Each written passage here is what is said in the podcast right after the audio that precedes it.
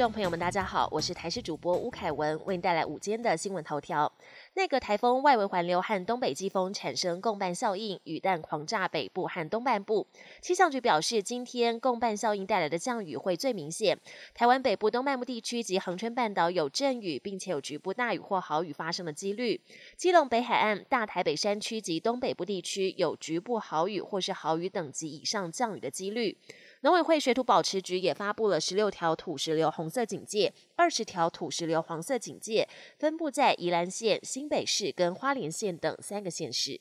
距离跨年还有两个月时间，如今爆发韩国梨泰院踩踏事故，就怕悲剧在我国重演。专家也提出警讯，因为至今中央仍未修法管制大型群聚活动，有五大重点必须注意，包括硬体设施、人流动线、救援路线，还有停办天后标准，应变人力都必须详细的列出指引。对此，台北市警方也超前部署规划，会特别出动十到二十名警察教官组成防踩踏小组，如果出现人潮推。在第一时间会阻挡后方人群继续往前，避免更多意外发生。另外，担心捷运疏散时的斜坡楼梯会造成意外，捷运也推出了三个对策，加派人员协助疏散。确诊者不能在十一月二十六号九合一大选时行使投票权，引发质疑，这是妨碍人民行使公民权。疫情指挥中心发言人庄仁祥松口表示，本周一定会召开专家会议，讨论缩短确诊者隔离天数，规划方向是从七天缩短为五天。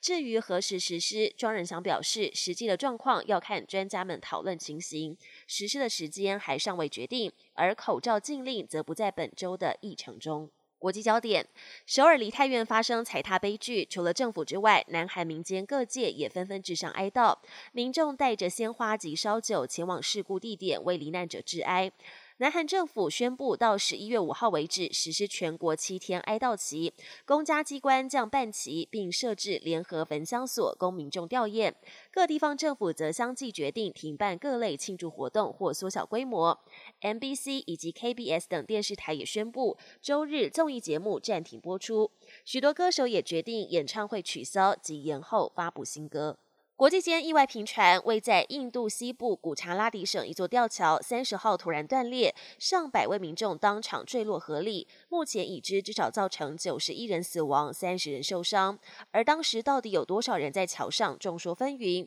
有人说有四百多人，还有媒体报道落水人数超过五百人。至于吊桥断裂，很可能是超过负荷无法承载所导致，但详细的事故原因还有待当局调查。巴西总统大选结果出炉，前总统鲁拉以不到两个百分点的票数之差击败现任总统波索纳洛。左派的鲁拉在两千零三到二零一零年当过总统，过去曾卷入贪腐弊案，经历坐牢及撤销罪名后卷土重来，如今也成功回国担任总统，将在明年元旦宣誓就职。本节新闻由台视新闻制作，感谢您收听。更多内容请锁定台视各界新闻与台视新闻 YouTube 频道。